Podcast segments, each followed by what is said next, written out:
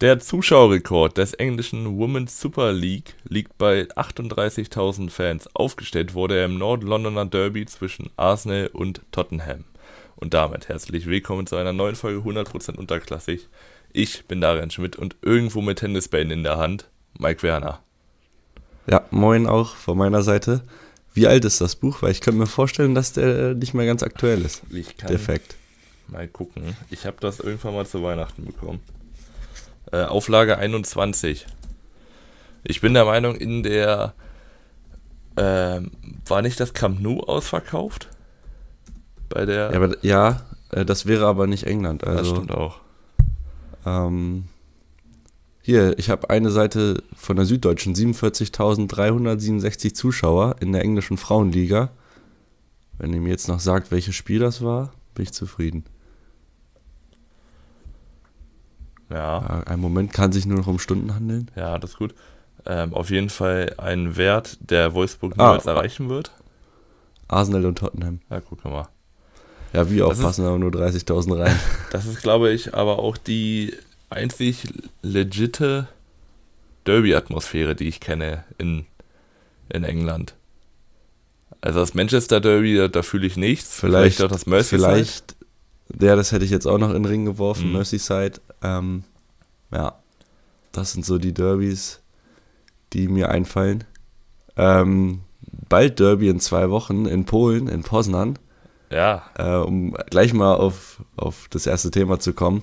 In zwei Wochen ist ja das Derby äh, Warta Poznan gegen Lech Poznan. ja, und wir, Und man kann ja sagen, wir waren in äh, Posen zu Besuch beim zweitgrößten Club Posens, nämlich bei Lech Posen. und äh, also, das hat schon Bock gemacht. Ich, ich würde sagen, spielerisch war es ja, gutes Zweitliganiveau. Allgemein war es schon ja, Zweitliganiveau. Zweitliganiveau, Ähm, würde ich sagen. Der Elber von Lech, den können sie auch eigentlich wieder verkaufen. Der ist nur zum Rumtänzeln da, ist ein bisschen wie Neymar, nur noch ohne Torausbeute. Ja, aber die Stimmung drumherum, die war sehr gut und äh, das ist schon mal was ganz anderes auswärts, also außerhalb Deutschlands ins Stadion zu gehen, weil da merkt man doch die Unterschiede. Ja, auf jeden Fall. Also erstmal Ticketpreise, sehr fair, Mhm. im Gegensatz zu, zu Eintracht Braunschweig, muss man mal sagen. Also 15 Euro für einen Oberrang Höhe Mittellinie, kann man machen. Äh, gut, ist natürlich auch Polen, das Preisniveau ist ein bisschen niedriger allgemein, Mhm. ähm, aber besser als 21 Euro für einen Stehplatz. Und ähm, ja, Gornik Sapsche hatte, glaube ich, 300, 400 Fans dabei. Ja, es waren aber auch knappe 400 Kilometer. Und äh, bei Gudrunic immer noch äh, Poldi unterwegs. Ist ja, denke ich mal, ja, eigentlich jedem bekannt. Der immer noch mit, wie alt ist denn der jetzt? 36, 37? Immer noch ich glaube 38. 38 mittlerweile. Immer noch äh, Spielgestalter und Gehirn der Mannschaft. Das hat man richtig gemerkt, wie er da taktiert und rumhantiert. Also, der wird, äh, der ist Trainer auf dem Spielfeld eigentlich. Ja, genau. Also erste Halbzeit äh, war jetzt nicht so interessant. 1-0 für Gornik durch einen Elfmeter. Und zweite Halbzeit dann umso interessanter, weil Lech ein bisschen mehr gedrückt hat, dann den Ausgleich gemacht hat. Und dann ging es in der Kurve los bei Lech. Äh, die Blockfahne wurde hochgezogen. Es gab eine Britney Spears Choreo. Also am Zaun vorne stand Oops, we did it again. Mhm. Und dann ähm, wurde halt so ein, eine Frau auf einer Blockfahne runtergelassen. Also Britney Spears, denke ich mal, sollte es darstellen. Nach dem Lied natürlich. Und äh, ja, dann wurde einer weggefackelt. Ey, sowas habe ich noch nie live er erlebt. Also es gab die erste Pyro-Show komplett mit Raketen und äh, Blinkern. Also Ja. das war schon extrem krass. Und äh, danach zwei Runden rote Fackeln. Wahnsinn, Wahnsinn. Ja, das, das Schöne war erstmal nach dem Blinker hätte ich nicht gedacht, dass noch was kommt. Dann kamen die roten Fackeln und dann haben sie sich gedacht, daraus machen wir einfach noch eine zweite Runde, weil als dann die roten Fackeln ausgingen, gingen sie einen Meter daneben versetzt einfach wieder alle an. Das war schon schön anzusehen. Also das war echt auch eine schöne Choreo. Dann glaube ich noch irgendwas Richtung des Erzrivalen Vata Poznan gerufen. Ähm, ich würde jetzt äh, sagen, ich habe es nicht verstanden, weil ich auch einfach kein Polnisch spreche. Also nicht Ja, genug. irgendwann, irgendwann habe ich Vata rausgehört, Ja, genau. und dann, aber mehr auch nicht. Äh, ich fand es auch ganz interessant zu sehen, wie akzeptiert Pyro doch ist in Polen. Mhm. Also es hat ja jeder gefeiert. Äh, alle haben da irgendwie Fotos von gemacht und gejubelt und es gab auch keine Durchsage, meine ich. Nee, glaube ich nicht. Also ja, war sehr cool auf jeden Fall. Man wusste auch nicht, wo man hingucken soll, weil äh, Lech hat auf das andere Tor gespielt, auf der anderen mhm. Seite und relativ gedrückt dann am Ende und äh, links ging dann ging es dann in der Kurve richtig heiß her. Hat, hat einfach Spaß gemacht und danach ähm, natürlich nochmal ein bisschen die Innenstadt in Poznan unsicher gemacht. Kann ich auch nur jedem empfehlen. Und äh, genau, hat sich auf jeden Fall gelohnt, die Fahrt, würde ich sagen. Ja, das, äh, da würde ich dir auf jeden Fall zustimmen. Ich denke mal, es wird auch nicht unsere einzige Fahrt bleiben. Ähm, wir haben ja schon, als wir dann uns die Innenstadt angeguckt haben, besprochen, wo es schon wieder hingeht, also Pläne aufgestellt, was die nächsten Fahrten sind. Aber jetzt muss auch ein bisschen aufs Portemonnaie geguckt werden. Und wenn du nichts mehr hast, dann würde ich auch direkt mal ins erste Spiel reingucken. Ja. Ähm, Thema Ticketpreise, wollen wir direkt dahin gehen? Ja, komm, fangen wir doch mal mit unserem Spiel an. Ja. Eintracht Braunschweig gegen St. Pauli, Freitagabend. Mhm. Ähm, und ja, ich habe hm, ich hab wenig Erwartungen gehabt. Und ich glaube, dieses Zählspiel, was man erwartet hat, das war es auch letztendlich. Ja, das waren also, zwei Truppen, die keine Tore schießen können eigentlich.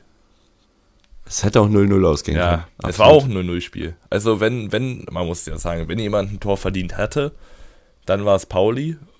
Also in der ersten Halbzeit passiert nichts. Außer dass so langsam klar wird, dass vielleicht der Nilo Wieber auf der rechten Seite gegen Elias Saad noch Probleme kriegen wird. Und so war es dann auch in der 59. Minute, kommt eine Flanke und ich würde Wiebe gar nicht so viel Schuld geben. Also ja, er ist mit Schuld. Aber er muss zwei Leute in der Mitte verteidigen, weil hinten läuft Elias Saad und vorne ist, glaube ich, Harte noch mit in der Mitte. Das ist einfach super schlechte Abstimmung. Da muss Wiebe wieder rausziehen auf Saad und ja, dass Elias Saad einfach ein super Techniker ist und Wiebe gewohnter Sechster statt Rechtsverteidiger, das hätte ich dir auch vorher schon sagen können. Ja. Macht er gut ins kurze würde, Eck. Rondom kann ja, da nichts machen. Ich würde ähm, zu dem Tor auf jeden Fall Donko noch mit in die Verlosung nehmen. Der mhm. macht nämlich beim Einwurf die Linie komplett auf. Dadurch kann Irvine da erst den Ball bekommen, auf, auf der Grundlinie quasi. Und äh, die Flanke ist halt an zweiten Pfosten. Und dann wurde in der, in der Zusammenfassung halt auch gesagt, äh, schlecht verteidigt von Wiebe. Gut, was soll er da machen? Er ist doch dran. Also, das ja, ist halt einfach gut gemacht von Saad, wird halt noch getunnelt. Äh, das ist ein bisschen unglücklich, aber viel mehr kann er eigentlich nicht machen. Ähm, aber du hast auch schon recht und ist auch schon angesprochen. Ich weiß nicht, was Hertel und auch die anderen beiden Trainer davor in Wiebe sehen, dass sie ihn immer rechts außen parken. Ich auch nicht. Es ist völlig verloren da weil, und weil man, also. Das macht keinen Sinn. Wenn, wenn ich eins weiß, dann, dass Pauli gute Einzelspieler vorne hat mit Afolayan, ähm, Sinani, Banks, Saad, die können alle ins 1 gegen 1 gehen. Und dann stellst du einen Sechser, obwohl du zwei relativ schnelle und kleine Rechtsverteidiger hast, stellst du einen sehr, man muss sagen, behäbigen Sechser dahin. Also das ist ja, das war sofort klar, dass das die, dass das die Seite wo, äh, wird, über die Pauli stark wird. Und genauso war es am Ende auch.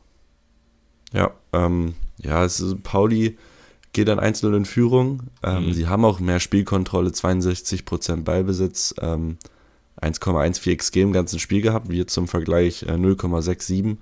Und äh, da muss man schon sagen, uns fällt vorne einfach überhaupt nichts ein. Also nee. äh, ich habe Mitte des Spiels zu dir gesagt irgendwann so, yo, ich glaube, wir erspielen uns hier nur noch eine Halbchance und das war's dann vielleicht. Ja. Und ähm, es sollte ein bisschen besser kommen für uns, weil ähm, unser Neuzugang aus Lecce, für den wir auch eine Kaufoption haben, äh, Toria Helgason reinkommt in der 76. Minute und mit seiner ersten Aktion in der 80. Minute nach einem langen Ball, der äh, rausgeköpft wird, mhm. das 1 zu 1 erzielt durch einen schönen Volley. Schwer zu nehmen. Ähm, schwer zu nehmen ich weiß nicht, ob Fasi den an einem guten Tag nicht vielleicht auch halten kann. Dachte ich auch, als ich es gesehen habe, aber der geht auch durch drei, vier Leute durch. Wenig Reaktionszeit und da kommt auch mit gut Tempo, titscht nochmal auf. Ja, also da würde ich eher die, ähm, die Schuld bei dem Nachrückverhalten von den, von, von Pauli sehen, weil wenn Wahl den rausköpft, dann muss er am besten Fall ein Sechser stehen, damit sowas nicht passiert. Dann gab es aber noch hinten raus eine, eine, Szene, über die wir, denke ich mal, wieder sprechen müssen, weil es wieder um den VAR geht. Was ich bedenklich finde, dass das nicht mal in der Sport 1 Zusammenfassung gezeigt wurde. Ähm, nur bei Sky, nur bei nur Sky, wurde es gezeigt. Sport 1 auch wieder mit einer, mit einer 3 Minuten äh, Zusammenfassung. Ich meine, es ist auch nicht viel passiert, klar. Aber dennoch, wenn man bei jedem Freitagsspiel eine 9 Minuten Zusammenfassung knallt, dann erwartet man doch immer schon selber etwas. Ähm, allgemein, ich habe das Gefühl, dass Sport 1 irgendwie, weiß nicht, ob die irgendwie einen Vertrag mit Schiedsrichtern haben, weil die doch immer relativ pro Schiedsrichter sind und jetzt so eine Szene nicht zu zeigen, ver also genau. verzerrt genau. ja auch das Bild, weil man muss es sagen, am Ende wurde Braunschweig halt beschissen. Ja, wir können ja mal die Szene ein bisschen beschreiben. Also ähm, es ist nochmal ein Angriff von Eintracht. Mhm. Ähm, Uja spielt den Ball auf Krause, äh, auf Kaufmann, der den Ball mit der Hacke weiterleitet auf Krause. Das Ganze ist im 16er. Und dann ähm, räumt Metcalf Krause halt einfach ab. Er hat den Ball schon zwischen, er hat den Körper schon zwischen Krause und dem Ball, also ist schon näher am Ball, aber er trifft den Ball halt überhaupt nicht. Und im Mittelfeld, sage ich dir, wie es ist, wird dieses Foul ja. 10 von 10 Mal gepfiffen. Und ähm, die Begründung des Schiris, ähm, laut Krause, der mit ihm gesprochen hat, war, dass er das Spiel so nicht entscheiden wollte. Und dann packe ich mir halt schon an den Kopf, weil es kann ja nicht sein, dass der Schiri sich jetzt nicht mehr traut, auf den Punkt zu zeigen, weil da ein Tor fallen könnte. Ja, das verstehe ich auch nicht. Vor allem, er hat erstmal weiterspielen lassen. Das finde ich okay, weil es sah auch in der ersten äh, Wiederholung aus wie ein Ball gespielt. Dann gibt es aber den VR-Einsatz und das meinte mein Vater zu mir, wenn der VRR dich zum Bildschirm ruft, dann hat der VRR eine andere Meinung als du wahrscheinlich. Weil dann sagt er, pass auf, hier gab es einen Treffer, guck dir das bitte nochmal an. Und er sieht den Treffer und der ist ja unumstritten da und der führt auch zum Fall von Krause. Und wenn, der, wenn Metcalf nicht hinten an Krause ist, dann drückt er den aufs Tor und im besten Fall geht er rein. Eigentlich ist es das sowieso eine Farce, weil ähm, die Begründung, also die Ansage ist immer, bei klaren Fehlentscheidungen wird eingegriffen. Das heißt, das liegt mhm. eine Fehlentscheidung vor. Das heißt ja eigentlich, theoretisch, rein theoretisch müsste es immer dann äh, die andere Entscheidung geben, die der ja. Schiri gerade nicht getroffen hat. Dass es hier nicht passiert, passt so ein bisschen ins Bild. Ich weiß nicht, also wir haben irgendwie immer Pech mit diesem Videobeweis gefühlt. Ähm, ja. Ist jetzt auch egal, wir haben kein gutes Spiel gemacht wieder. Äh, offensiv ist das zu harmlos. Ich verstehe nicht, warum wir äh, unsere Neuzugänge so an der Leine halten, mhm. warum denn Philipp nicht mal mehr Spielzeit bekommt ähm, oder ein Armin, den man einfach mal reinwerfen kann vorne, was soll passieren. Äh, Krüger hat noch so ein bisschen die Bindung gefehlt, auch ja, der, der, zweite Neuzugang, zwei Trainings ein Spiel gemacht. gemacht. Der aber ja so ein Zielspieler auch eigentlich ist und irgendwie wieder so rechts abgedriftet ist, das mhm. ist eigentlich nicht seine Rolle. Äh, da müssen wir mal schauen, wie sich das jetzt die nächsten Wochen entwickelt. Ja, das haben wir. Und zu Pauli. Achso, äh, sorry. Das haben wir ja so ein bisschen. Also, es ist ja auch die Rolle, die Kaufmann immer einnimmt. Also, wir spielen respektive zwei Stürmer, aber einer zieht sich immer nach außen was dann doch schon sehr viel Arbeitsaufwand für Wiebe, äh, mit, für Wiebe, für Uja mit sich bringt. Weil wenn Uja mal eine Kopfballverlängerung hinkriegt oder mal einen Ball festmacht, dann ist niemand da in der Nähe, der auch den Ball dann wieder mitnehmen oder annehmen oder in die, in die Tiefe starten kann, weil halt auf Außen geparkt wird. Dadurch bringt man natürlich eine gewisse Überzahl auf Außen mit. Also das hat man in der letzten Saison auch schon gesehen, dass Kaufmann immer wieder über Außen geht. Und man muss sagen, immer nur über rechts. Heißt, die linke Seite wird Donkor alleine beackert und rechts ist es dann meistens Kaufmann mit, in diesem Fall Zwiebe oder Rittmüller. Das ist dann schon ein bisschen ausrechenbar. Ja, absolut. Ähm, ich finde auch äh, Donkor, ehrlich gesagt, jetzt in letzter Zeit nicht ganz so gut. Also offensiv, die Flanken sind katastrophal. Und hinten hat er seine Schwächen, das ist bekannt. Mhm. Und ähm, da würde ich vielleicht auch mal irgendwie umdenken. Ich würde auch gerne mal wieder eine Viererkette sehen. Ähm, für alle, die da ein bisschen mehr zu hören wollen, der 210 gegen gerade Podcast, der, die gehen da ziemlich ins Detail für alle Eintracht-Fans, die es interessiert. Das würde jetzt den Rahmen sprengen. Hm. Ähm, und zu Pauli würde ich einmal nochmal sagen, sie, sie, es sieht gut aus, aber es ist nicht effektiv, was sie ja. machen. Äh, sie tun sich extrem schwer gegen tiefstehende Gegner. Und ähm, da muss noch mal ein bisschen was passieren auf jeden Fall. Ja, ich habe mir mal die ähm, Heatmaps von Afolayan und von Saad letztes Jahr geguckt und dieses Jahr. Und das ist schon ein Unterschied, weil Pauli spielt jetzt eher ohne diese zwei Halbraumzehner, sondern wieder eher mit klassischen Flügeln. Und das hat man auch im Spiel gesehen, wie weit außen äh, Saad und Afolayan geparkt wurden.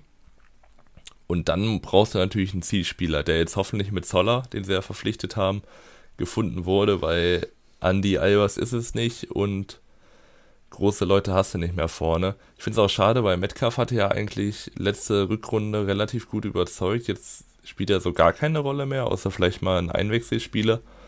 Ähm, Ja, aber ich würde sagen, wenn sie Solar gut integriert kriegen, dann sieht das doch eigentlich ganz gut aus. Jetzt haben sie wieder einen kleinen Knotenlöser gehabt. Hoffentlich. Genau, nächstes Spiel ist gegen Kiel zu Hause. Das ist natürlich nicht einfach im Moment. Äh, und wir fahren nach Berlin in zwei Wochen. Mhm. Ähm, Gästeblock ist ausverkauft. Mal gucken, wie viel es dann letztendlich werden. Äh, und dann würde ich sagen, gehen wir zum zweiten Freitagsspiel. Ja. Ähm, das war ein doch sehr interessantes Spiel. Düsseldorf gegen Karlsruhe. Äh, vorher noch die Vorgeschichte bei Düsseldorf gab es so ein bisschen Transferchaos. Ähm, man war sich wohl mit Zoller schon einig, ähm, aber der Aufsichtsrat hat seine Zustimmung zu spät gegeben und dann war er halt schon bei Pauli. Mhm. Ähm, dadurch hat man dann Jemic nicht äh, abgegeben zu Münster. Ähm, und man wollte noch äh, Tanaka zu Geld machen, also laut Bild.de, ja, ja. äh, die da eigentlich immer einen guten Sportteil haben. Ähm, der ist nicht verkauft worden, das heißt, der ist noch da.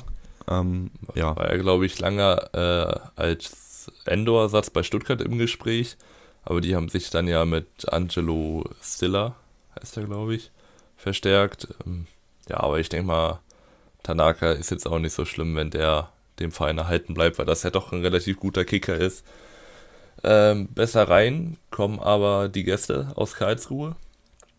Es ist eine kurz rausgespielte Ecke in der, ich glaube, dritten Minute schon, die da zu einer Flanke gemacht wird. Hinten steigt Baumut am höchsten, köpft in die Mitte und Schleusener hat ein bisschen Glück, dass der Ball noch bei ihm landet hat ein leeres Tor vor sich, weil sich Kastenmeier vorher umlaufen ließ.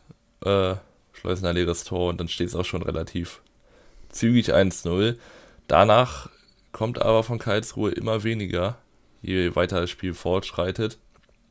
Ähm, Düsseldorf noch mit zwei bis drei Chancen und in der 14. Minute ist es dann ja eine also ich frage mich, warum Gondorf da ins Dribbling geht, weil das super unnötig ist. Ähm, spielt den Ball einfach zurück auf Dreves oder nach außen. Dreves spielt nämlich einen Ball auf Gondorf.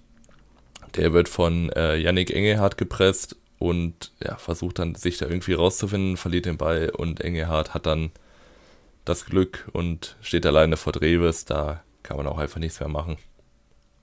Ja, äh, nichts hinzuzufügen.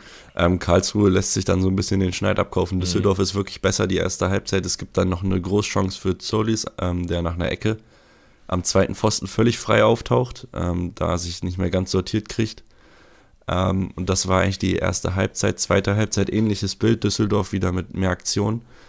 Ähm, es ist eine Zolis-Flanke auf Vermey, der per Kopf äh, Dreves prüft, der hält erstmal stark. Danach Ioa noch mit dem Fernschuss den Dreves an die Latte lenkt.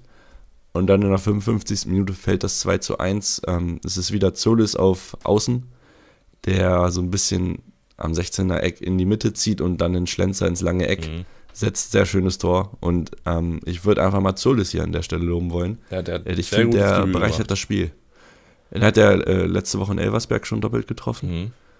Ähm, und jetzt das erste Mal von Anfang an. Ich finde, der belebt die Offensive da wirklich. Ja, gefällt mir. Das war genau dieser und, Spieler, und davon hat man ja jetzt zwei im Kader, auch mit äh, Jastrzemski, der einfach auch mal ein 1 gegen 1, also man oder also es ist kein Unterschiedsspieler, aber er, er kann auch mal mit Ball umgehen oder er kann auch mal andere Lücken sehen. Also ich meine, es wird Unterschiedsspieler jemand, der auch mit dem Ball Fußball spielen kann und nicht nur dieses. Das würde ich schon, ich würde schon sagen, dass er das kann. Also ja, ja, ja. Sie haben, sie haben auch eine Kaufoption. Äh, sie haben ihn von Norwich geliehen.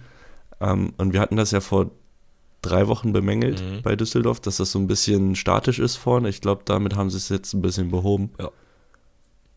Ähm, genau, und danach. Äh, Klaus entlastet, weil sonst war Klaus genau. das einzige ähm, so richtige Kreativmomentum. Und jetzt noch mit Solis. Und dann in der zwei Minuten später, 57. Minute, ist es eine schöne Staffette von Fortuna, die sich da ein bisschen in den Rausch gespielt haben.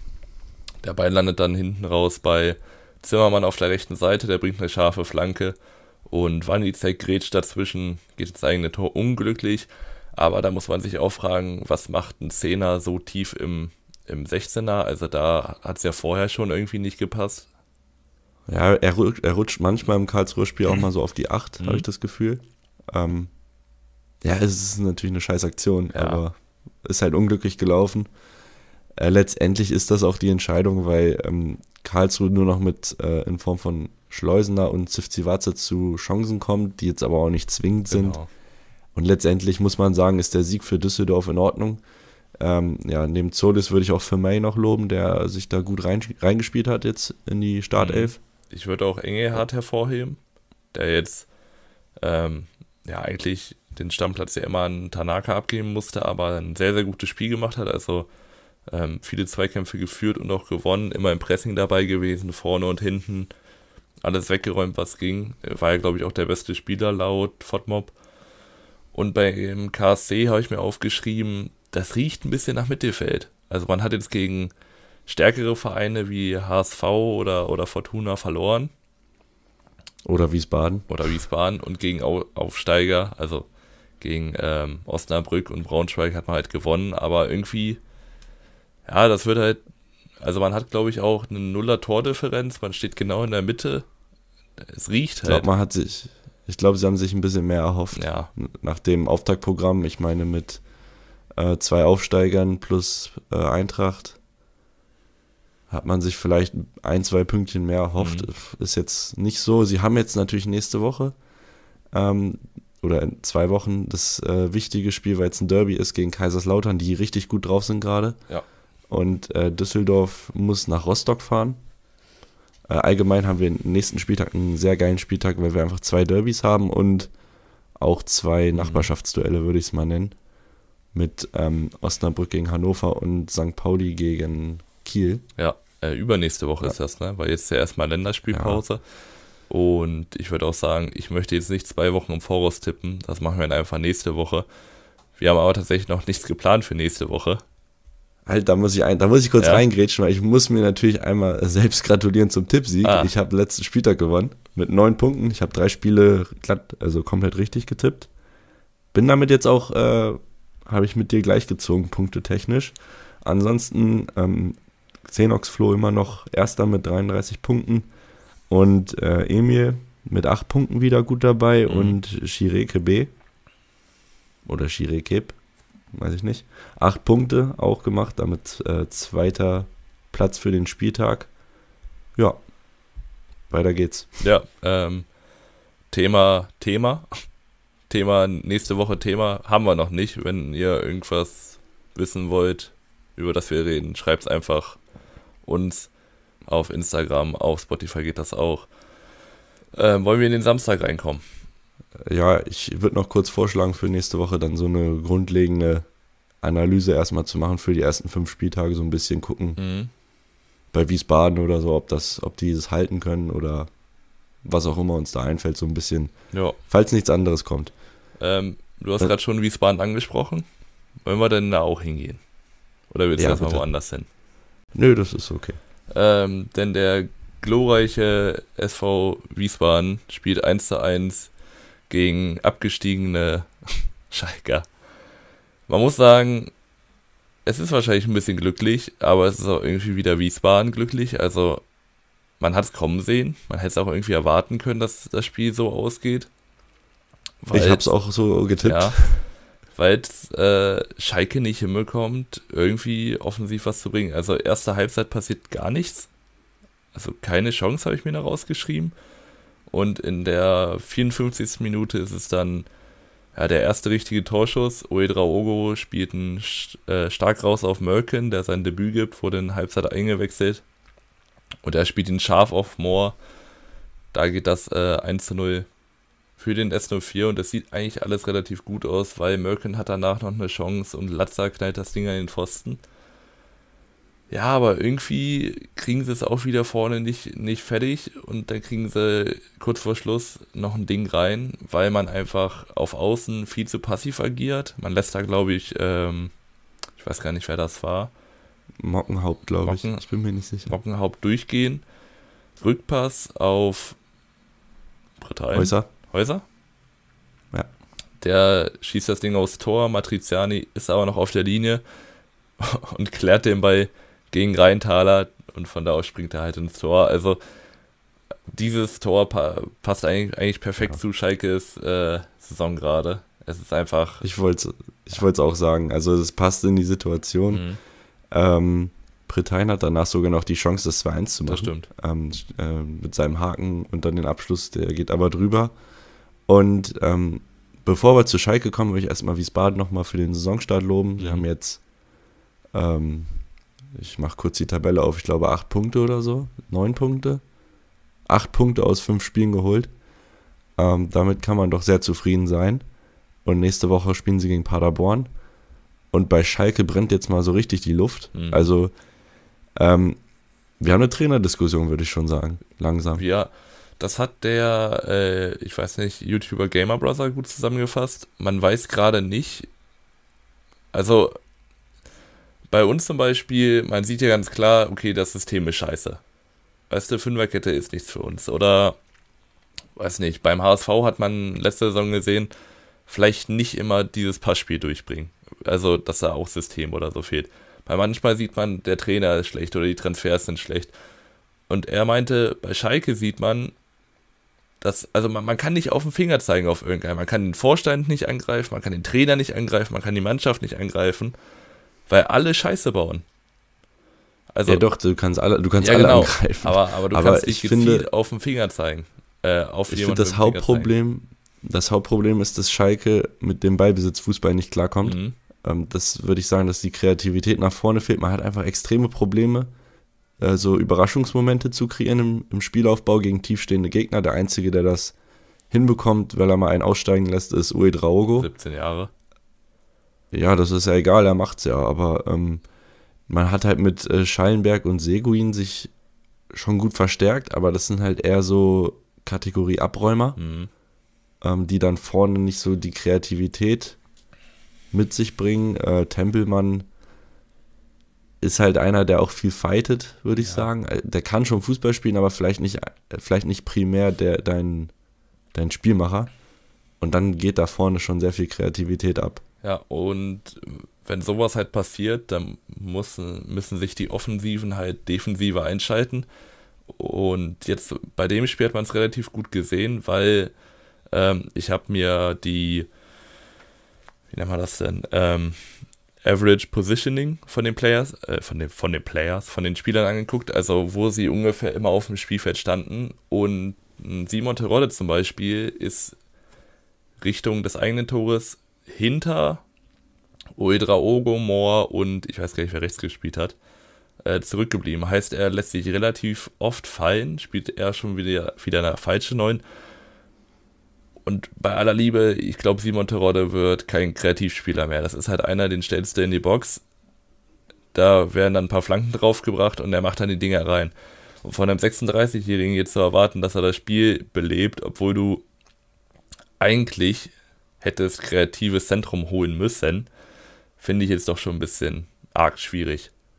Ich glaube, er will einfach auch Aktionen haben und die ja, bekommt er im Moment nicht. Aber und deshalb kommt das bei raus und dann hast du ein Vakuum vorne. Ja. Toll äh, weil dann bindest du natürlich auch keine Innenverteidiger mehr. Ja, eben. Das ist dann, also du machst dir dein eigenes Spiel quasi kaputt. Und äh, nächstes Spiel ist gegen Magdeburg. Also. Aber da, das könnte äh, Schalke ja wieder eigentlich positiv stimmen, weil da muss man ja mit weniger Ballbesitz rechnen und damit können sie ja eigentlich spielen. Man muss auch sagen, viele Spieler bleiben gerade hinter den Erwartungen zurück. Also man, erstmal, sie standen defensiv diesmal besser, haben weniger Fehler gemacht. Ähm, aber Spieler wie Baumgartel oder jetzt äh, Terodde, okay, der bemüht sich, Scheinberg gerade angesprochen, Seguin, ich würde auch Ojan mit reinnehmen, die bleiben gerade ein bisschen hinter den Erwartungen zurück, weil die ja eigentlich letztes Jahr relativ ja, unteres Erstliganiveau gespielt haben und jetzt nicht mal irgendwie Mittelmaß Zweitliga hinzukriegen, das ist dann schon Abfall. Ähm, ja, das ist irgendwie ver verkorkst. Also ich gebe Reis noch zwei Spiele. Ich ehrlich. Also müssen ja, sie müssen jetzt punkten. Ja. Wenn nicht, dann äh, oder zumindest Lösungen zeigen. Und wenn das nicht passiert, dann muss da was passieren. Weil äh, das ist die einzige Stellschraube, die du halt drehen kannst. Und damit würde ich würde es abhaken, das Thema. Mhm. Äh, und würden zum nächsten Gegner gehen. Hast du, hast du das mit Fermer noch mitbekommen? Ja, der wurde suspendiert, ne? Ja, weißt du warum? Äh, Stress gemacht, keine Ahnung. Ja, genau, weil sich sein Berater beschwert hat. Ähm, dass äh, Fermer nicht die Nummer 1 ist. Ja, natürlich bist du das nicht, weil da gerade der beste genau. Torwart der Liga im Tor steht. Also, da, also mit Marius Müller. Da muss man ja wirklich einfach jetzt mal fünf Wochen keinen Fußball geguckt haben, um sowas zu behaupten. Also Klar, Marius Müller wurde eigentlich als Nummer 2 geholt, aber mit solchen Meinungen, äh, mit solchen Leistungen kannst du ihn nicht hinter Fährmann stellen. Auf keinen Fall. Also der hält, also im Moment ist es der beste Schalker. Ja. Ähm, ja, was, das ist halt unnötiges Feuer, was du da jetzt noch legst. Äh, passt in die Situation, brauchst du aber gerade überhaupt nicht. Nee, überhaupt nicht. Ähm, was Berlin überhaupt nicht gebraucht hat, ist jetzt schon wieder ein Rückschlag. Und zwar was für einer, denn Hertha BSC Berlin verliert 6 zu 4 in Magdeburg. Ich hätte nicht gedacht, dass es nur vier Wochen dauert, bis wir das äh, Schalke HSV-Spiel toppen können. Ja. 6 zu 4, äh, was war da los? Ähm, es ging auch. Ja wir, ja, wir könnten auch eine Stunde drüber reden, ja. über dieses Spiel. Und die, und die kriegen, also, und die kriegen eine 6-Minuten-Zusammenfassung. Ja, es passt wieder ja. nicht, ne? Ja, also irgendwie geht da was nicht zusammen. Und das geht ja direkt von Start weg los. Erste Minute, ähm, Reimann, Reimann, ne? Riemann ist bei ja. Bochum. Reimann spielt einen Pass auf Ehan Kuri und Ehan Kuri spielt immer so locker aus der Hüfte, dass der viel zu locker, locker war. Locker aus der Hüfte passt aber richtig gut. Das, das gleiche Gegentor wie Karlsruhe bekommen hat. Ja, genau von Rese jetzt ähm, ja, genau. macht das 1-0. Siebte Minute ist dann Magdeburg wieder zur Stelle. Es ist ähm, Cheka mit einem richtig geilen Pass auf Schuler, der äh, abschließt. Ernst kann den noch ganz gut parieren, prallt halt in die Mitte ab, aber ich glaube, es geht halt nicht anders. Nö. Und äh, dann ist ein Abstauber von Jaka. Ähm, 22. Minute das 2 zu 1 für Hertha wieder durch äh, Martin Winkler. Ähm, Rese schickt äh, Tabakovic tief. Der setzt sich da sehr gut durch gegen El Fadli und bringt den Querpass rüber. Winkler noch ein bisschen Glück im Abschluss, dass mhm. er den Ball so trifft, dass er ein bisschen aufspringt. Ähm, danach geht es weiter in die andere Richtung. 2 zu 2 in der 37. Minute durch äh, Luca Schuler, der sein Tor wieder erzielt im Kämpfen mit einem Katastrophenpass. Äh, also, er hat in der zweiten Halbzeit auch noch eingespielt. Ja, ja. Alter Schwede. Ähm, dann ist das es war, Checker, das war ja der nicht auf. Nur ein Pass, das war ein Standard. Das war ein schnell ausgeführter Freistoß, den er, so, den er genau in den Fuß von Shaker spielt. Also da war ja, kein ja, Druck, kein gar nichts da. Oh man, Cheka spielt den Ball dann auf Artig, der dann weiterleitet auf Schuler und der nimmt das Ding direkt. Ähm, so, so ein Volley kann man schon sagen, mhm. unhaltbar. Und äh, das letzte Tor in der äh, ersten Halbzeit erzielt dann wieder Hertha durch Tabakovic. Es ist vorher ein guter Ballgewinn von Jeremy Duziak. Mhm. Und dann kommt der Ball zu Winkler, der eine Flanke bringt und Tabakovic ist da per Kopf. Auch das Tor wird erst aberkannt wegen Abseits, ja. äh, war es dann aber nicht. Sehr gute Flanke. Und so geht's. Äh, Flanke von Winkler, muss man sagen. Hat er schön angeschnitten ja. mit sehr viel Gefühl. Allgemein Winkler, Tabakovic und äh, Ceka würde ich ja jetzt einfach mal als die Hauptperson in diesem Spiel rausnehmen. Gibt wahrscheinlich auch noch andere. Also eigentlich, es, ist so viel passiert. Wir machen einfach weiter. 49. Minute. Äh, Cheka wird nicht eingegriffen. Wahrscheinlich auch ein bisschen zu passiv von der, von der Hertha Abwehr. Nimmt sich einen Abschluss aus ja, knapp 17 Metern unten rechts ins Eck. Kann man über Ernst reden. Ich meine, ob man jetzt einen 19-Jährigen anmachen muss, weiß ich nicht. In der sechs Minuten später, in der 55. Minute, ist es eine Ecke, die von äh, Prevliak geköpft wird, der viel, viel, viel zu frei steht. Und Tabakovic ist wieder da und drückt das Ding über die Linie. Drei Minuten Vierte später. Führung. Hm? Vierte Führung für Hertha. Vierte Führung für Hertha. Drei Minuten später ähm, eine Flanke, die hinten bei Cheka landet. Der köpft das Ding in die Mitte. Da ist Babel. Es steht wieder 4 zu 4 und dann gab es mal ein bisschen Verschnaufpause. Zehn Minuten später kam nämlich Ehan Kuri, der mal seinen Fehler am Anfang des Spiels mit einem absoluten Traumtor zunichte macht. Ähm, 22 Meter knallt er das Ding oben rechts in den Winkel. Kann man nichts machen. Und dann ist es in der 90. plus 3 Gnacker, der äh, auf Aslan rüberlegt nach einem sehr, sehr schönen Condé-Chip äh, in den Strafraum. Aslan vorher noch mit einer Chance, wo man sich fragt, wie kann er die liegen lassen. Da macht er aber Decke drauf. 6 zu 4. Meine Güte, was ein Spiel. Das war auf jeden Fall. Also, wir konnten es leider nicht live gucken, wir saßen gerade im Auto. Ähm, aber wir haben dann irgendwann mal auf den Ticker wieder geguckt und, oh, Alter, 6 zu 4. Ähm, bei Magdeburg ist mir positiv aufgefallen, also die Offensive klar bei mhm. sechs Toren. Aber was mir gefällt, ist, dass immer wieder äh, Defensivspieler vorne auftauchen. Mhm. In der Zusammenfassung meinte der Kommentator, alle taktischen Vorgaben sind über Bord geworfen. Und ich bin der Meinung, das ist genau die taktische Vorgabe, dass Leute wie Bell Bell oder Heber immer wieder vorne auftauchen oder auch mal ein El Fadli zum Beispiel, äh, weil dadurch, also die äh, Angreifer von Magdeburg, die sind ja klar zugeteilt meistens, dadurch, dass du dann diese Extraspieler noch hast, ja, das sind extreme Probleme für äh, Abwehrreihen, weil du die einfach nicht zuordnen kannst, weil die anderen schon gebunden sind. Ja, ich würde jetzt auch sagen, dieses Spiel hat aber auch sehr von defensiven Unsicherheiten oder Mängeln gestrotzt. Also bei Magdeburg einmal der Pass in der ersten Minute, der schlecht ist. Dann, ähm, wo Tabakovic äh, rüberspielt auf Winkler, da wird er von drei Leuten nicht ganz angegriffen im Strafraum. Kann er einfach freipassen.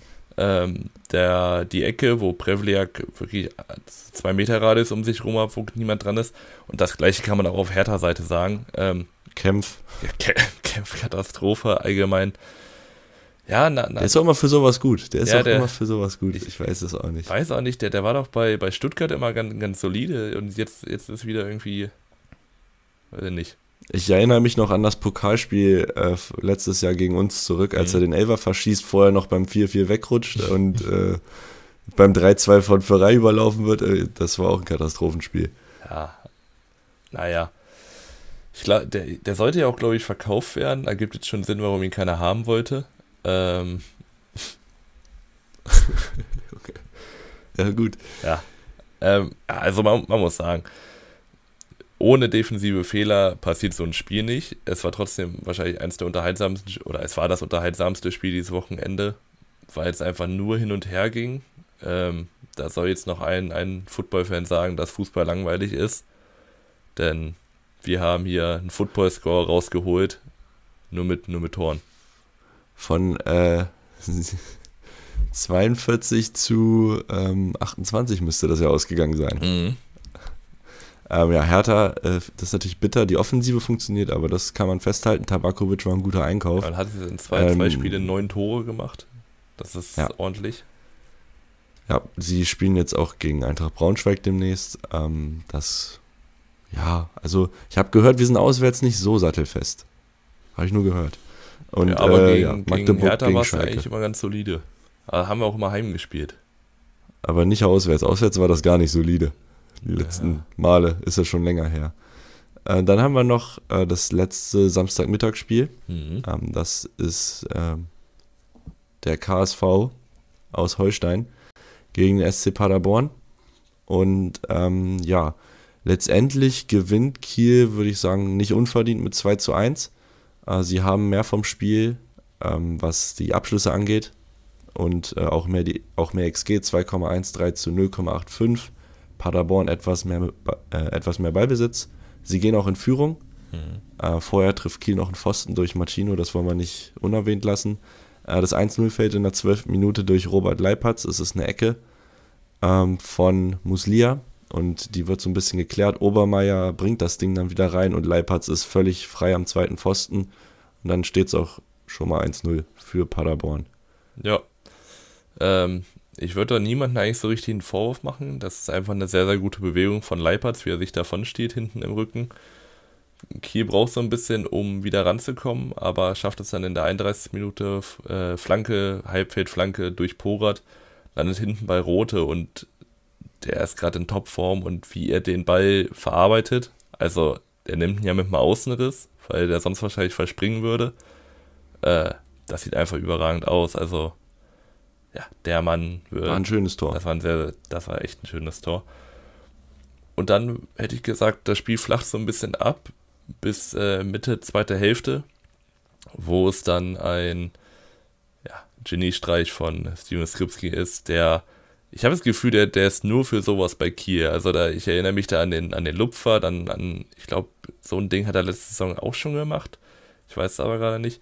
Und ja, es ist ein Schuss aus knapp 50 Metern, wo er ähm, Hut auf den falschen Fuß erwischt, geht hinten rein. Also der ist einfach nur für diese unfassbaren Tore da, glaube ich, für Kiel. Hat er, glaube ich, in der Klausel oder so im Vertrag. Ist aber auch ein Unterschiedsspieler ja. für Kiel einfach. Also das ist so das eine Element, was äh, anderen gerade fehlt. War ja auch mal bei Schalke. Ähm, Genau, Paderborn schafft es nicht so richtig, dann noch zu was äh, Zählbarem zu kommen. Sie haben in der 90. Minute so viel Pech mit Conte, mhm. der aus spitzen Winkel abschließt und der Ball geht an den Innenpfosten. Und er, er rollt wirklich die ganze Linie, die ganze Torlinie lang, äh, bis dann ähm, Weiner im Tor, ja. ist er, glaube ich, ähm, den Ball wieder aufnehmen kann. Der Ball ist nicht drin. Ähm, es gibt ja keine Torlinientechnik, aber das war deutlich, dass er nicht drin war. Mhm. Ähm, das Problem bei Paderborn war, dass sie äh, viele Abschlüsse außerhalb des 16ers hatten. Also sie hatten 14 Schüsse insgesamt, nur zwei aufs Tor und viele halt von außerhalb des 16ers, also tendenziell ungefährlicher. Äh, Kiel hat da einfach auch zentralere Abschlusspositionen gehabt, mhm. ähm, was natürlich auch die XG-Verteilung erklärt. Und insgesamt war das für Paderborn, es war zu dünn, einfach um ja. da was mitzunehmen. Man ist jetzt auch 17. glaube ich. Nee, das ist Hertha. Das ist Hertha. Aber ich glaube, Paderborn steht auch weit unten drin, ne? Äh, 16. 16. Guck mal. Weil es einfach irgendwie die letzten Spiele gefehlt hat. Also man hat jetzt äh, vier der letzten fünf Spiele äh, 2-1 gespielt. Also man hat eins davon gewonnen. Hinten raus fehlt dann irgendwie auch immer. Allgemein fehlt irgendwie so ein bisschen dieses, dieses Geile. Aufs Tor nochmal geil sein. Das fehlt irgendwie gerade ein bisschen. Und auf der anderen Seite spielt Kiel gerade einfach sehr effektiven und guten Fußball. Bei Kiel geht auch im Moment, also sie haben einen super Saisonstart mhm. hingelegt, vier Siege aus fünf Spielen. Ähm, es klappt aber auch im Moment viel. Also die Direktabnahme, die, also Paderborn trifft den nicht so und den, äh, das 2-1, da brauchen wir nicht drüber reden, dass das für Paderborn gerade nicht funktionieren würde. Ähm, da müssen wir schon mal unsere Prognose ein bisschen zurücknehmen, fast schon. Mit zwölf Punkten aus fünf Spielen. Man kann ja immer noch absteigen. Ja. Ähm, noch ein äh, Shoutout an die äh, Kieler Ultras, die äh, erstmal diese sagenumwobene Werbebande vor ihrem Blog ausgeknipst haben. Ich weiß nicht, ob du das mitbekommen mhm. hast. Mhm. Die sind äh, zu zehn vermummt in den Innenraum, haben mal die Bande ausgeschaltet. Und dann war es halt aus. Äh, fand ich eine gute Aktion. Paderborn hatte Auf ja Paderborn. auch... Ähm, mit der Zaunfahne. Ich, ich bin eine Zaunfahne und brauche Platz. Ich weiß nicht, auf was das angespielt hat. Ich denke mal... Auf, ja, natürlich ja. auf das äh, auf das Kieler Ding mit der Werbebande, also, weil die halt okay. keinen Platz haben. Ja, das war äh, Protest von Paderborn.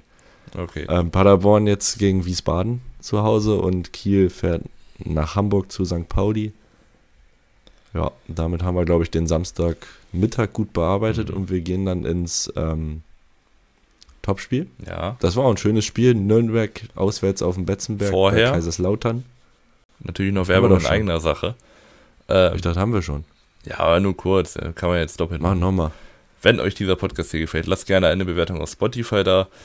Ähm, schreibt uns gerne auf Spotify eure Meinungen, Ideen, Vorschläge, was auch immer. Auf Instagram sind wir auch zugange. Äh, 100% unterklassig, Prozent ausgeschrieben. Oder auf Twitter sind wir auch erreichbar, 100 unterklassig. Und damit gehen wir jetzt in das Tipico-Top-Spiel. Äh, ja, warte kurz. Ja. Ähm, also es gab noch eine Rückmeldung auf Spotify wegen Timestamps. Mhm ähm, dass man quasi die Spiele, also die Zeiten angibt, wo die Spiele sind. Wir müssen nochmal reingucken, wo man das genau machen kann. Wir wussten es jetzt erstmal nicht. Ja. Äh, wir haben es gesehen, wir gucken da auch rein, dass wir das vielleicht machen. Äh, dass ihr nicht, wenn ihr nicht alles hören wollt, was ich nicht verstehen kann, äh, dann oder nur euren Verein hören wollt, äh, ja. ja. meine, meine Mutter fragt immer nach. So, äh, sie, sie, sie hört immer nur Braunschweig, weil ja, meine Mutter halt sich nicht offensichtlich für die zweite Liga interessiert.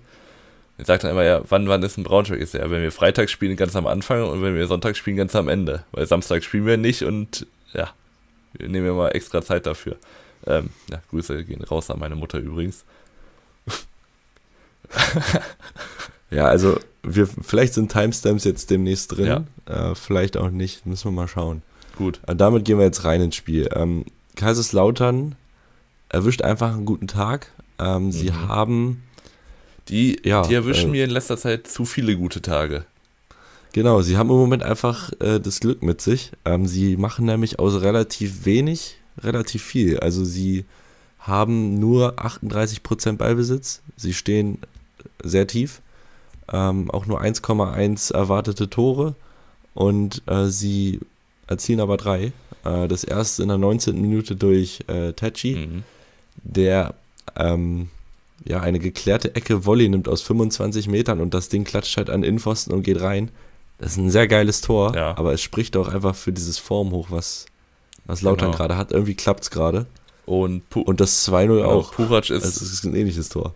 ja, Purac ist von äh, Tachis Tor so beeindruckt, dass er meint, dass ich mache einfach genau das gleiche, nur ich glaube nochmal 10 km/h schneller. Ich glaube mit 112 km/h schlägt er da ein.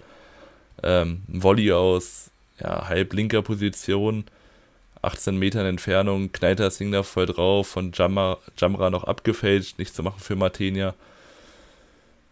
Ja, und dann steht 2-0, keiner weiß so richtig wieso, weil Nürnberg eigentlich mit Goller schon zwei Riesenchancen direkt am Anfang hatte, wo mindestens eine reingehen muss. Und in der 30. Minute ist dann der vermeintliche Deckel schon drauf, weil Purac eine punktgenaue Flanke auf Aches Kopf spielt. Und Ache, der, der ist wie eine Naturgewalt unvermeidbar, habe ich das Gefühl. Also der springt hoch, der drückt sich da durch.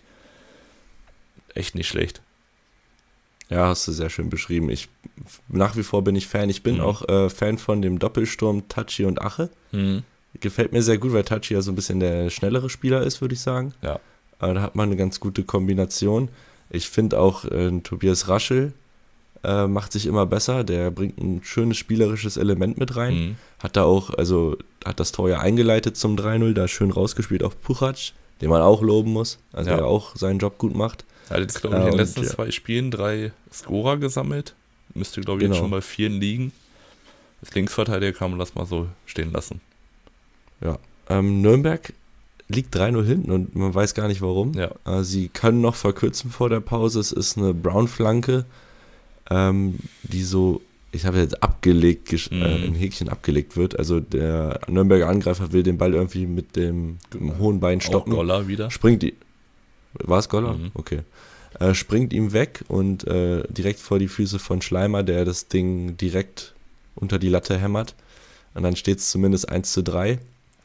Ähm, danach gab es noch eine flache Flanke von Goller auf Okunuki, der den Pfosten trifft.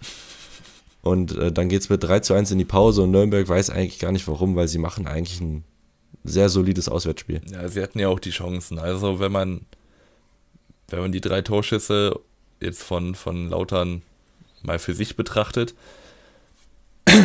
dann hat Nürnberg, ich glaube, auch vier oder fünf Schüsse aufs Tor gehabt.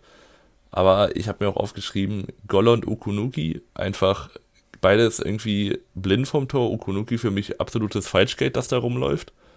Ich weiß noch nicht, wie, wie der noch Spiele machen kann. Hinten, ähm, er macht ja später auch sein Tor, was dann aber abseits ist. Goller bemüht sich, hat auch immer wieder gute Aktionen, trifft das Tor aber auch nicht. Also vielleicht auch mal an die Torwand mit den beiden. Die Torwand. ja, finde ich, finde ich eine gute Beschreibung auch wieder. Ähm, ja, ich, so Nürnberg hat einfach Pech in diesem Spiel, weil in der zweiten Halbzeit erzielen sie noch zwei Abseitstore. Einmal durch Okonoki, wo da Ferner die Vorlage gibt, und dann einmal noch da Ferner selbst ähm, nach einem Traumpass von Usun, der richtig geil aufdreht, äh, einen schönen Steckpass spielt. Leider war es abseits. Ähm, und ja, so richtig passiert dann nichts mehr. Lautern hat, glaube ich, gar keine Chancen mehr. Okay. Und in der 88. Minute sieht dann Martinia noch glattrot, weil er ja, selbst verschuldet Mhm. äh, Loch im Fuß hat und der Ball rollt durch und dann reißt er Beuth um und das ist natürlich eine rote Karte. Ja, Damit fehlt er im, im Franken-Derby, weil das ist das nächste Spiel für Nürnberg. oh, wen, äh, haben, nee, wen haben sie denn auf der Bank als zweiten Torwart? W- Äh, Winder ist nicht mehr da, ne? Karl Klaus, ist der noch da? Weiß ich nicht. Ja, warte, ich gucke kurz nach. ja, das, das geht äh, ja nicht. Auf jeden Fall muss man sagen, mal dass, weiter. Das, das war ein Spiel, wo man sich als Nürnberg-Fan wahrscheinlich fragt, wie konnten wir das verlieren?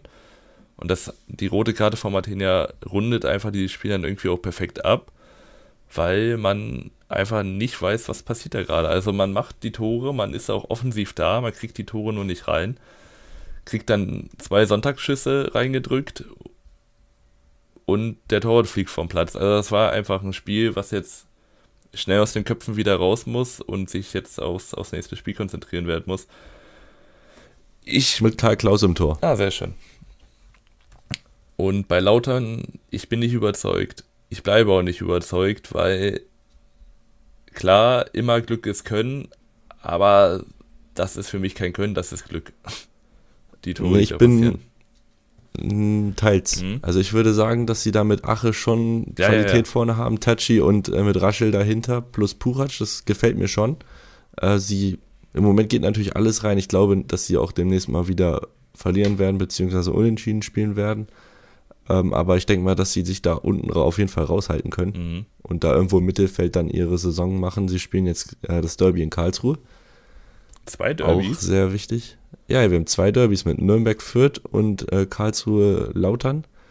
Und dann haben wir noch Aha. Osnabrück gegen ha Hannover und Han Kiel gegen St. Hansa Pauli. Pauli auch ein bisschen Stoff drin. Kiel gegen Pauli. Bei Kiel. Hansa Pauli ist sehr viel, ist Ja, sehr ja. viel Würze drin, aber ich weiß nicht, ob das ein Derby ist. Für mich eigentlich nicht, weil das ist voll weit.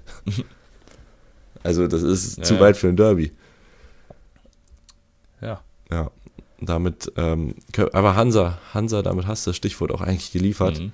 Äh, die haben nämlich am Sonntag in Hamburg gespielt beim HSV und sind mit 2 zu 0 als Verlierer vom Platz gegangen und ich finde, das geht in Ordnung.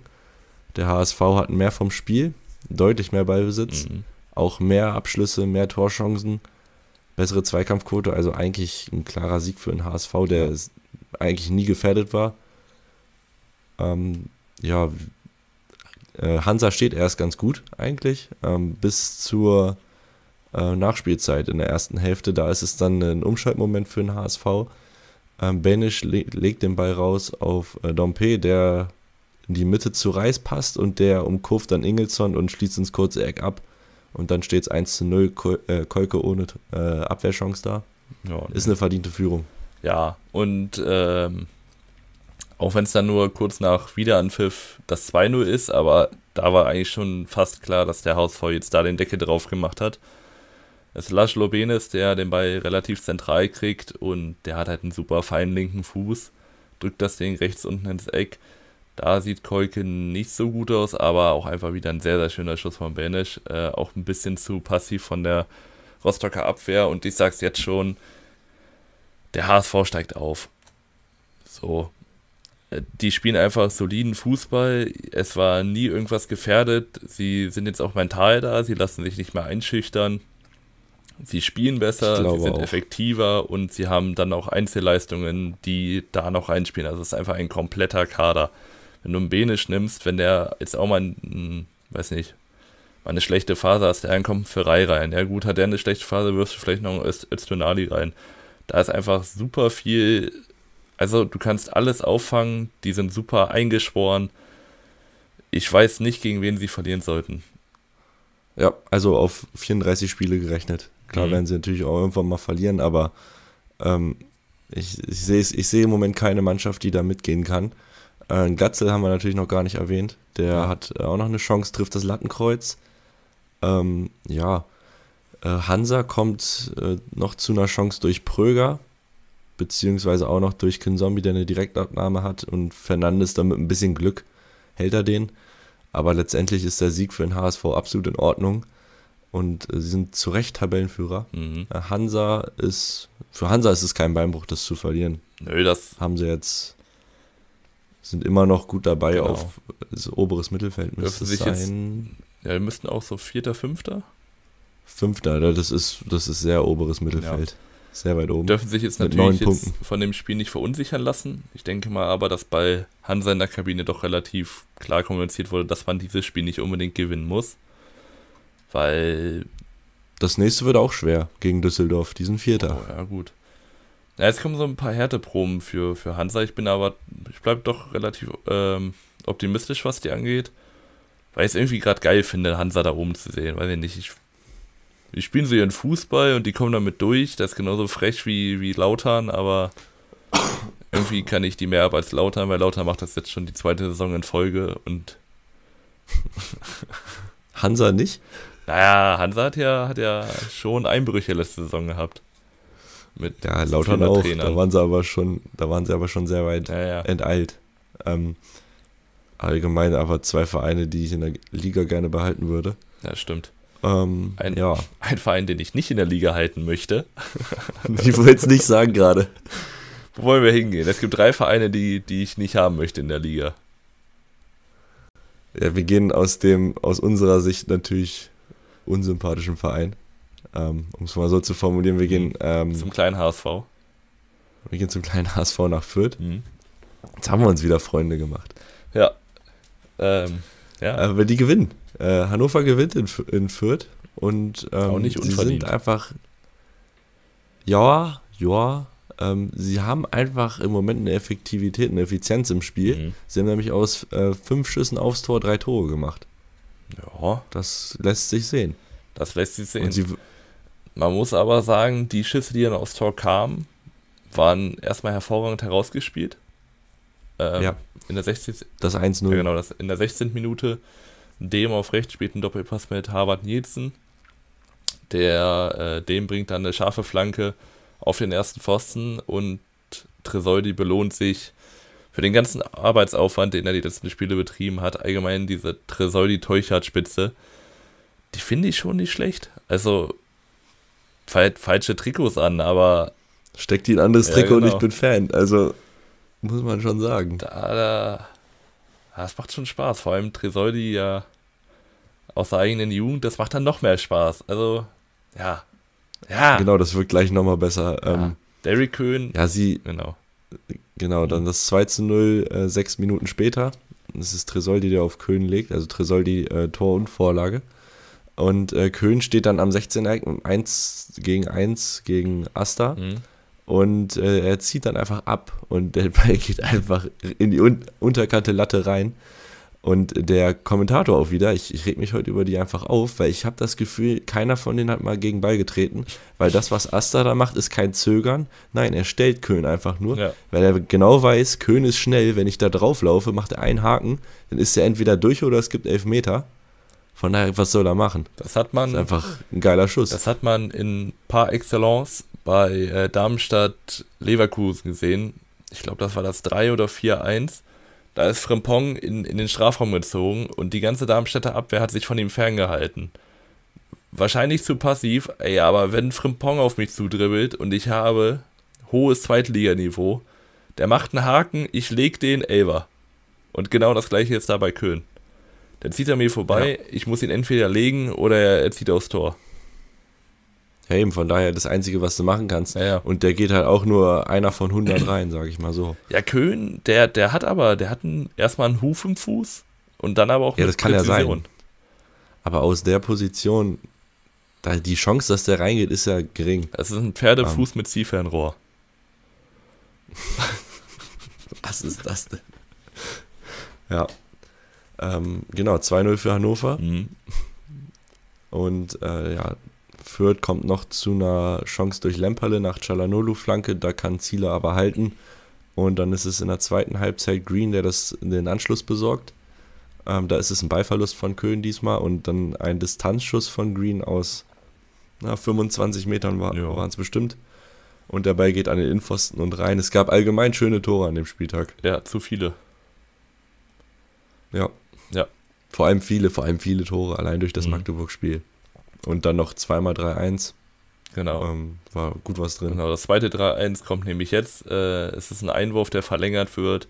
Und Heizenberg taucht alleine vor Obig auf. Obig zögert für mich einen Moment zu lange. Wahrscheinlich, wenn er ein Stück weiter draußen steht, kann er ihn vielleicht wegfausten. Ähm, aber wahrscheinlich auch zu schwach verteidigt im Vorhinein, wenn dann Einwurf auf sich zukommt. Und Hannover, muss man echt sagen, die mausern sich so langsam, die wirken eingespielt, die wirken auch sehr diszipliniert, jetzt auch mal hinten. Ähm, ich möchte das zurücknehmen, was ich über Heitzberg gesagt habe, der wirkt dann doch relativ, also unauffällig, aber ein das Innenverteidiger. Ist gut für einen, In ja. für einen Innenverteidiger. Ähm, man lässt wenig zu und die Doppelspitze Teucher Tresor, die gerade schon angesprochen, einfach vorne machen ihren Job. Dem auch äh, letztes Jahr ja von Moroja so ein bisschen verdrängt. Aber der ist auch echt wieder da. Und auf der anderen Seite führt. Ich würde noch zu. Hannover, ich würde noch zu Hannover, ähm, die Defensive würde ich nochmal loben im Detail. Also sie haben ja jetzt ähm, mit dem Spiel, also nimm mal diesen Fernschuss von Green weg, mhm. den kann man in Kauf nehmen, der fliegt halt rein, ist halt Pech. Dann ist, spielen sie da eigentlich zu null und letzte Woche gegen den HSV haben sie ja auch defensiv ein gutes Spiel, auch offensiv ja, ein gutes. Spiel gemacht. Ähm, halt dieses eine Aktion mit der individuellen Klasse vom, vom HSV dann halt das Gegentor geschluckt. von daher, die Defensive hat sich echt gefunden. Sie wirken auch stabil. Mhm. Also auswärts auch stark. Sie haben jetzt in Rostock ja auch schon gewonnen. Und äh, ich glaube, da entsteht langsam was. Ja. Ähm, ja, das, also das freut mich jetzt nicht so, dich wahrscheinlich auch nicht. Auch weil ich Nö. immer noch nicht der, der größte Fan von Leite bleibe.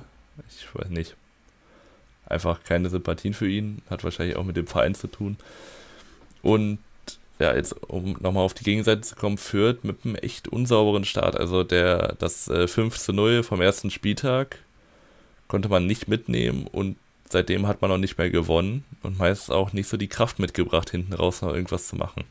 Also da ja, vor allem fehlt so ein bisschen was. Bröckels, ja. Vor allem Bröckels hinten gerade komplett, weil sie haben jetzt äh, letzte Woche fünf Dinger bekommen in Berlin, jetzt schon wieder drei. Äh, das sind acht Gegentore. Mhm. Und ich kann, also müsste nochmal die Tabelle aufmachen, wer da so die schlechteste Defensive hat. Ich glaube, das ist Elversberg. Ja, Elversberg mit 12, ähm, Fürth hat 10, aber auch äh, Paderborn und Hertha, die haben 11. Mhm. Und Osnabrück hat auch nochmal 10 Gegentore und ey, wir haben ja mit 6 Gegentoren, dann hat Eintracht ja eine voll gute Defensive, das ist ja voll in Ordnung. Ja eben, die Defensive ist gut, nur Offensive sind wir halt Quatsch. Drei Tore, glaube ich, bis jetzt. Ja, ja. kompletter Quatsch. Naja, Gut, Elversberg gerade angesprochen. Ja. Gut, wir gehen zum Aufsteigerduell, denn Osnabrück hat die SVE zu Gast. Und ich habe mir wenig rausgeschrieben, weil die Zusammenfassung auch nur zwei Minuten war. Da weiß man schon, dass es eine gute Zusammenfassung ist. Ähm, wenn es Chancen gab, dann auf Osnabrück. Ich habe mir die vom, ja? ich habe mir erstmal die vom SWR angeguckt, weil die war vier Minuten lang. Okay, sehr gut. Und die haben auch, die haben wieder alles gezeigt, ne? Also, ein, ein Woche an der Mittellinie oder so. Ja, natürlich.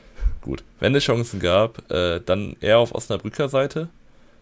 Die SVE dann aber mit einem Abseitstor. Schlägt relativ überraschend zu, würde ich sagen. Und in der 79. Minute ist es Paul Wanner, der vorher kurz, also kurz vorher, äh, vom Bayer, von Bayern München ausgeliehen wurde. Spielt eine Flanke auf Fagier.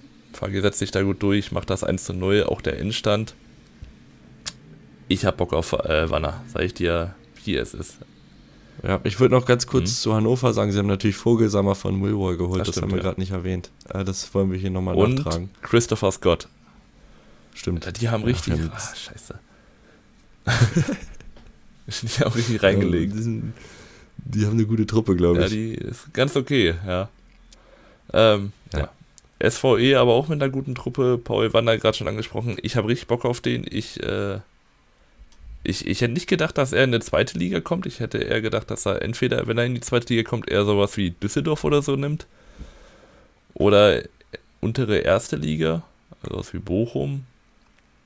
Aber ich glaube, äh, Elversberg ist ein ganz guter Fit für ihn, weil es auch spielerisch relativ gut zu ihm passt. Weil er ein sehr, sehr kreativer, ballstarker Zehner, Schrägstrich Flügel ist, ähm, der auch mit dem Ball sehr, sehr gut umgehen kann. Und das passt einfach ja. zu dem Pressing von Elversberg und zu der Spielgestaltung von Elversberg sehr, sehr gut. Ja, also insgesamt, um das mal statistisch auch ein bisschen einzufangen, es hätte auch unentschieden ausgehen können, es hätte auch mhm. genauso gut 0 zu 0 äh, ausgehen können. Ähm, ähnliche erwartete Torverteilung, also 0,79 zu 0,73, 12 zu 10 Schüsse. Äh, Elversberg aber mit äh, deutlich mehr Ballbesitz und auch besserer Zweikampfquote. Mhm von Osnabrück.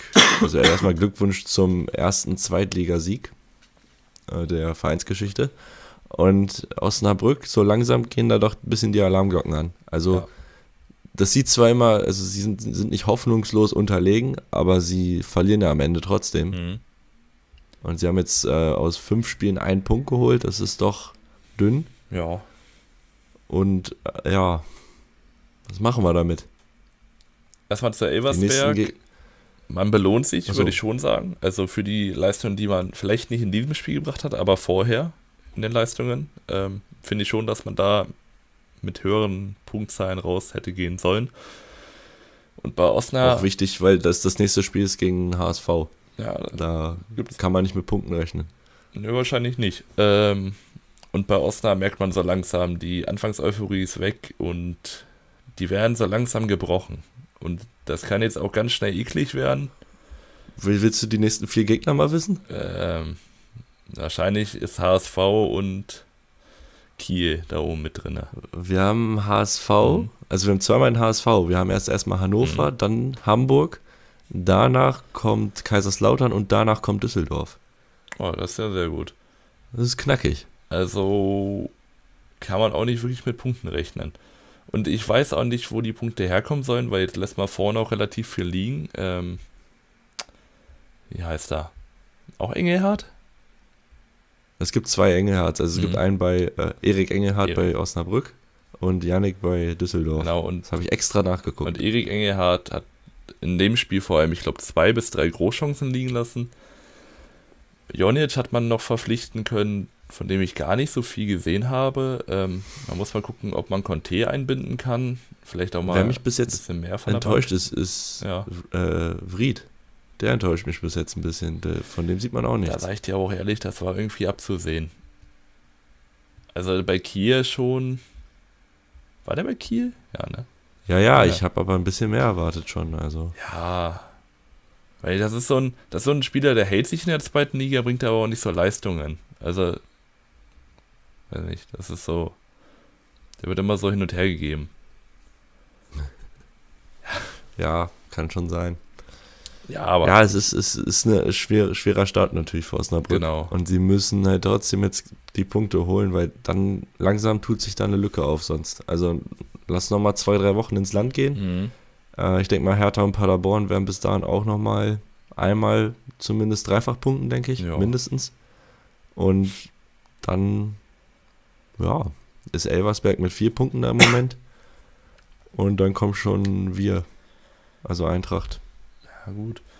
Ja, bei, bei Osnabrück fehlt mir, also anfangs hatte man dieses, okay, wir kämpfen uns nochmal zurück, aber irgendwie blieb immer diese Punkteausbeute aus. Also auch wenn man gekämpft hat, dann blieb diese Punkteausbeute einfach, ja, nicht vorhanden. Ähm, und ich glaube, dass dieser Kampfgeist jetzt auch so langsam in Zweifel übergeht, von wegen, ja, wenn wir jetzt hinten liegen, dann können wir es sowieso nicht mehr schaffen. Weil danach kam auch nicht mehr. Also, ich meine, du hast noch 10 Minuten Spielzeit mit Nachspielzeit, hast du vielleicht 15 Minuten, dann kannst du noch ein Tor reinötteln.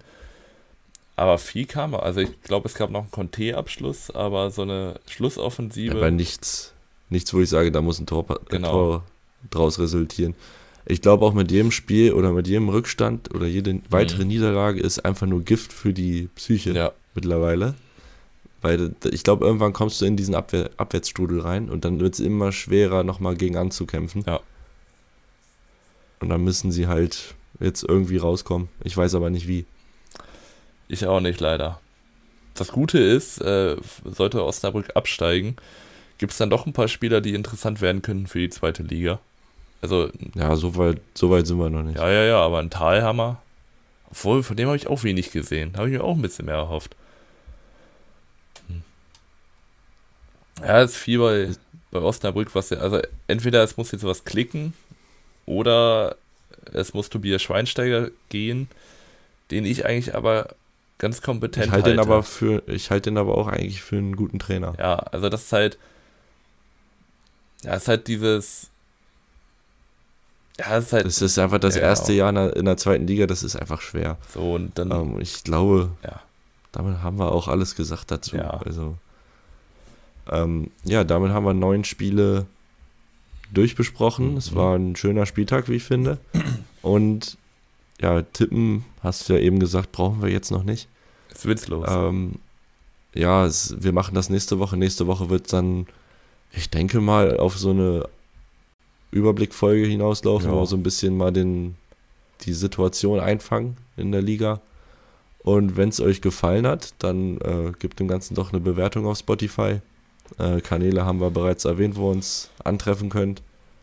Und ja, dann viel Erfolg euren Teams in der Länderspielpause. Mhm. Keine Ahnung. Nervt mich. viel Erfolg euren Ländern in der Länderspielpause, außer Deutschland. Also bei mir. Ja, wir haben auch Hörer aus Senegal, habe ich gesehen. Ja, Guadalupe. Äh, Grüße gehen raus.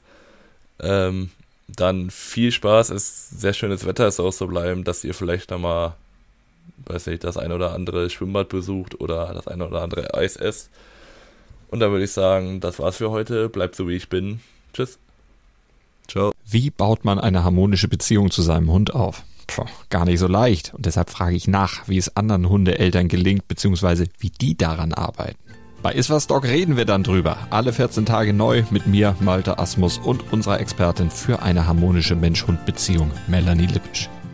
Iswas Dog mit Malte Asmus. Überall, wo es Podcasts gibt.